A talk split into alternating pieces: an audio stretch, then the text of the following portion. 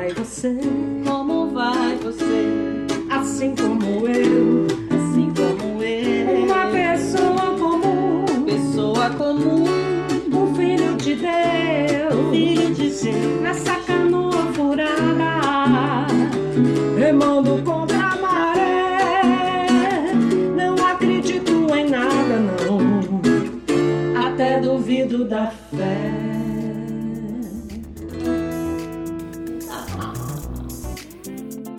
Salve Rita Lee, nossa grande rainha do rock brasileiro.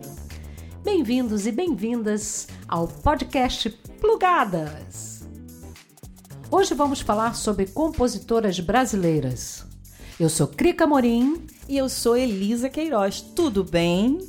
Antes de mais nada, queremos agradecer ao primeiro feedback que nós recebemos do primeiro episódio, sutilmente intitulado Nós é Pica. O resto é buraco. Ah, agradecemos a nossa querida Andréia Santos, que mandou um feedback pelo e-mail podcastplugadas.gmail.com. Mandou as ideias dela, o que ela concordou, o que ela discordou, outras considerações, porque os assuntos que a gente escolhe aqui realmente são amplos e não é a nossa pretensão esgotá-los num só episódio. Claro que não. Simplesmente levantar reflexões de um ponto de vista feminino, com assuntos variados, mas com ênfase em música e outras artes. E o nosso compromisso é sempre trazer a cada episódio um projeto que, através da arte, transforme, inclua, empodere e encante a vida de mulheres brasileiras. E hoje estamos recebendo aqui Laila Aurore e Carol Chaves, as meninas do Chora Mulheres na Roda. Um projeto lindíssimo que fez um ano agora, de sucesso absoluto, e elas estão vindo aqui para falar pra gente tudinho do projeto e tocando umas músicas maravilhosas, composições delas e de outros também, pra gente curtir bastante. Fica ligado. O episódio de hoje responde perguntas do tipo: Será que a composição feminina brasileira, ao longo da história, acompanha o processo de emancipação feminina?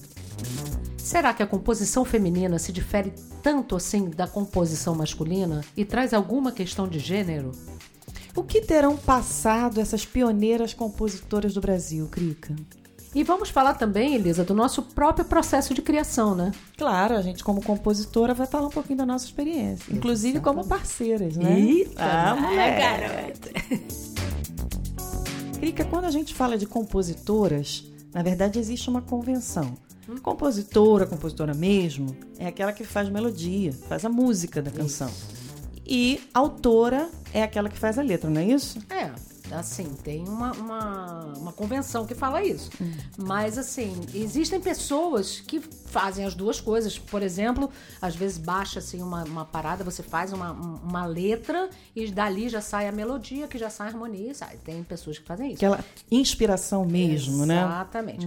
Agora, tem pessoas que são especializadas mesmo em escrever, são escritores, são poetas, Uhum. e outros que são músicos e que fazem a melodia e trabalham dessa forma, né? Aqui no Brasil, por exemplo, nós temos uma letrista maravilhosa, que é a Ana Terra, que é- Uhum. ela tem vários é, parceiros, né? Sim, parceiras fazem e parceiras. parceiras. Inclusive, nessa convenção, o que define, assim, no nome da música, no rótulo, é, primeiro vem o nome da compositora e depois a da letrista. Isso é uma coisa que eu sempre me embaralho nessa história. É, então é bom a gente compartilhar aí com a galera, porque é muito específico, né? Exatamente. Elisa, você também compõe, faz letra, música, os dois. Como é que é essa parada aí pra você? O mais comum pra mim é fazer letra e mando pra algum parceiro ou parceira musicar. É mais natural, a palavra sempre me pega e eu começo a desenvolver as ideias já pensando, sim, numa métrica, num ritmo, uma coisa que facilite o parceiro ou a parceira do outro lado, né? Sim. Mas acontece também de eu fazer música e letra, como é o caso de Bons Ventos, né? Que dá título ao meu CD mais recente, lançado em. Aliás, está em todas as plataformas digitais, tá? Desculpa. Mas ultimamente essa veia de compositora está se ampliando também. Eu tenho recebido letra para musicar, música para letrar. Eu tenho que ralar mais porque eu não tenho tanta prática, mas eu tô adorando. Como é que é essa história para você, Krika, que também compõe? Pois é, é engraçado que eu comecei fazendo letra e música, tudo junto. Pra mim, meio que baixava a parada toda, assim. eu ia, né? E comecei a exercitar essa coisa da parceria, inclusive com você. Ah, que Ai, delícia, muito me orgulha. É verdade. Inclusive, estamos em todas as plataformas Também, digitais, né? E vamos contar pra eles aquele segredinho? Vamos. Aqui é a nossa parceria mais recente, uma das mais, Corações Plugados. Sim, foi é o carro-chefe do meu último trabalho, o EP Corações Plugados. E ela foi uma, uma composição que ela surgiu assim de uma maneira, eh, eu diria, eh, fósseis. É, foi. Dentro do estúdio. Dentro do estúdio. Estou gravando. Cara, tô gravando, vamos nessa. Eu comecei a compor a música com letra e música, mas e, e te chamei pra você desenvolver a parada comigo. e Foi lindo, né? Foi, foi mó Foi mó barato, foi uma experiência bem aí. diferente. E inspirou, na verdade, esse título, o nome do nosso podcast. Plugadas Exato. vem daí também. Exatamente, estamos plugadinhas. A parada é essa.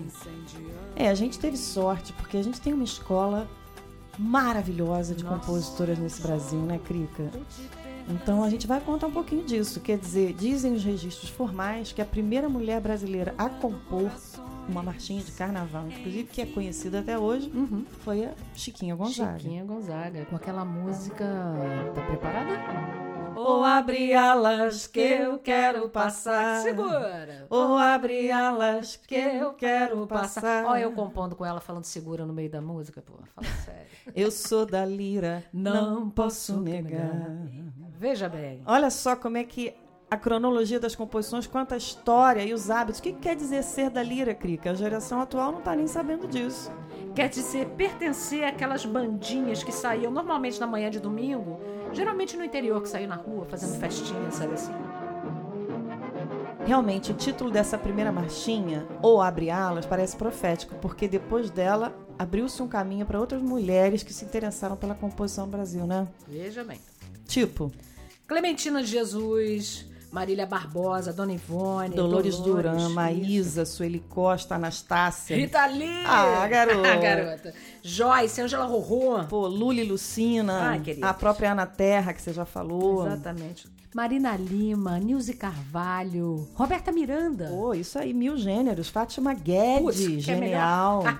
Fernandinha Abreu, Paula Toller, Zélia Duncan, Adriana. Calcanhoto. Simone Guimarães, Marisa Monte. Chegando mais pra perto agora, um pessoal mais recente, tipo Pete, Paula Fernandes, Anitta, Tereza Cristina. Ana Vitória. Caraca, e fora as nossas, a nossa grande turma, que temos aí Andréa Dutra, Patrícia Melody, Cacala Carvalho, Socorro Lira, Patrícia Polaine, Sueli Mesquita, Germana Guilherme, Délia Fischer, Camila Costa, Ana Costa. Luísa Borges e tantas outras por esse Brasil afora. Cara, e muita gente, muita gente.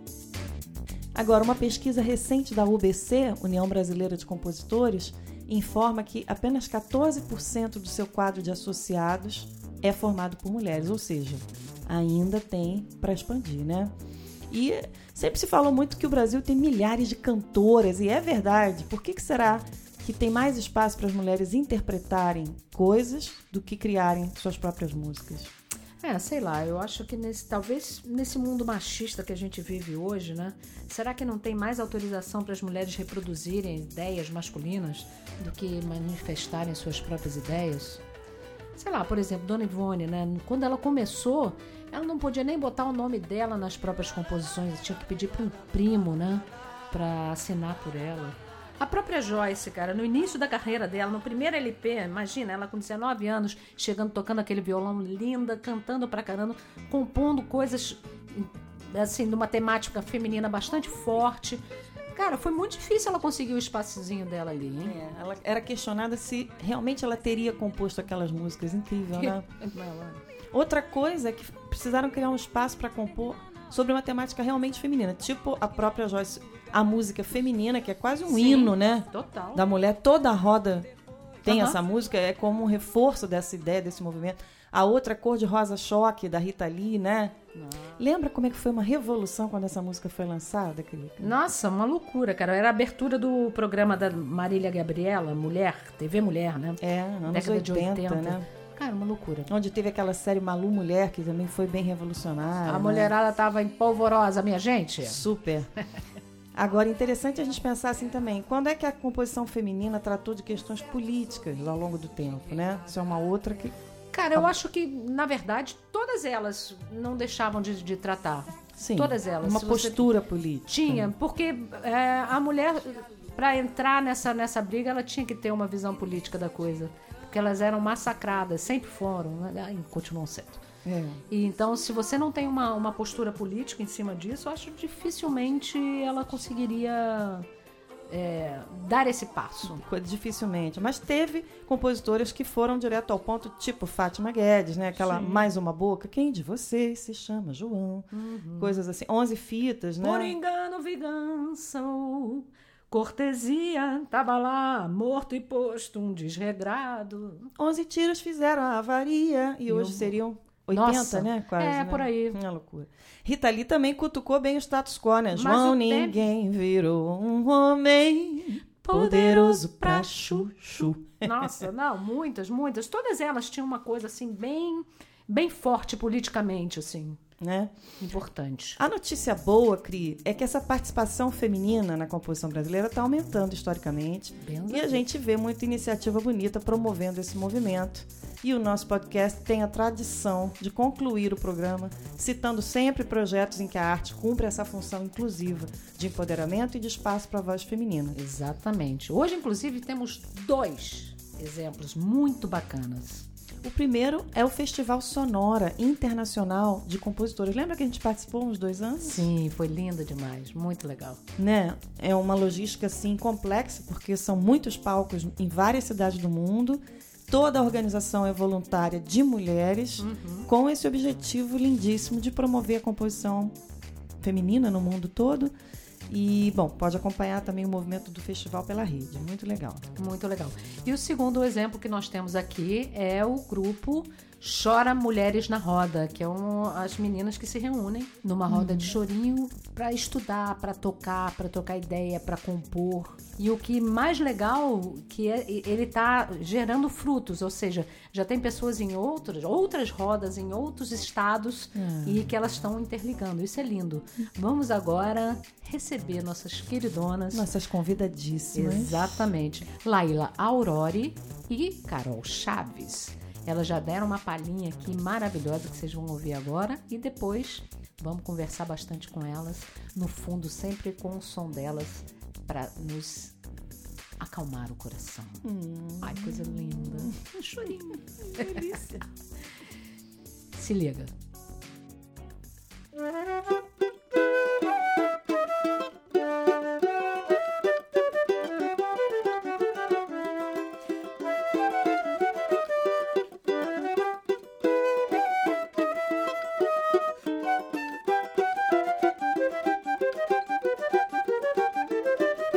Então, minha gente, estamos aqui na companhia de Laila Aurori e Carol Chaves, respectivamente cavaco e flauta do Chora Mulheres na Roda, fundadoras do grupo, e que vieram aqui fazer uma visita tocando música boa e vão contar pra gente agora qual é desse projeto maravilhoso de chorinho feito só por mulheres. Conta pra gente aí, meninas. Bom, a Chora Mulheres na Roda é um- uma roda de choro voltada para mulheres. É uma roda de aprendizado em que a gente estuda juntas é, o gênero, né? Estuda juntas o choro, a gente pesquisa juntas compositoras instrumentistas mulheres. É, e é um- uma grande rede que se forma em torno do projeto, né? Porque envolve mulheres instrumentistas, mas chega junto mulheres do, do audiovisual, chegam juntos mulheres produtoras, mulheres jornalistas. Muito interessante essa pluralidade, porque em toda a história da humanidade as artes sempre se conversam, né? Então você reunir letras, fotografia, artes plásticas, música, cinema, em- uma arte puxa e enriquece a outra, é sempre assim, né? E cada vez mais a gente quer incluir mulheres compositoras no nosso repertório, né? Então, aumentar essa rede de mulheres com a gente, que mesmo que não estejam com a gente ali fisicamente, a gente tá tocando as músicas delas. É, o que é, é, é difícil de encontrar o repertório, né? Mas a gente tá nessa pesquisa e a gente tá encontrando e a gente vai cada vez aumentar aí esse. É, isso é muito maneiro. E- mas são também compositoras atuais, né? Sim. Não só as antigas, assim. Sim, atuais. Na, no repertório da roda a gente tem Nilce Carvalho, Luciana Rabelo, tem composições nossas, né? A gente também quer estimu se, é, se estimular, estimular outras mulheres a compor. Isso é muito Né? legal. muito Então, bom. Acho que é um projeto para incentivar e reconhecer a presença dessas mulheres nas rodas de choro, né? Que sempre estiveram, né? Só foram E- apagadas mas não, pela não, não, é basicamente instrumental, tem voz também rolando junto. Como é que é isso? É, em algumas edições chegam é, mulheres cantoras, né? Por exemplo, nessa de um ano, a Áurea Martins vai participar cantando, a Nilce Carvalho vai participar Maravilha. cantando, a Nana Kozak participa cantando, a Emily, que é aluna da Geisa de percussão, ela vai participar cantando um rap, e a Olha gente vai transformar maneiro. o rap em machixe. Então, é, não em todas as edições tem canto. Mas como muitos choros têm- são letrados, né? São então, por exemplo, Velhos Chorões tem letra. Então a gente já fez uma edição com mulheres cantando Velhos Chorões. E contem aqui pra gente, como é que foi a escolha desse nome, Chora? Então, é, o projeto surgiu meio sem querer, assim, né? É, nós éramos amigas, assim, instrumentistas, e aí junto nessa rede de amigas tem a Laura, né, que é a nossa assessora de comunicação hoje em dia, ela é jornalista, participa na roda indo de violão. é, e aí ela sugeriu esse nome na época e a gente achou maravilhoso, assim, muito bom esse nome. De É botar chora. E aí a gente usa esse nome que a gente ama. Maneiro. Eu fui uma vez vê-las na garagem das ambulantes ali do centro da cidade do Rio. Muito maneiro aquele lugar. Como é que é isso? Vocês estão num lugar fixo? Vocês estão. Então, a gente já tocou na Araujolândia, que foi na verdade onde a Chora surgiu, que é um bar na Lapa.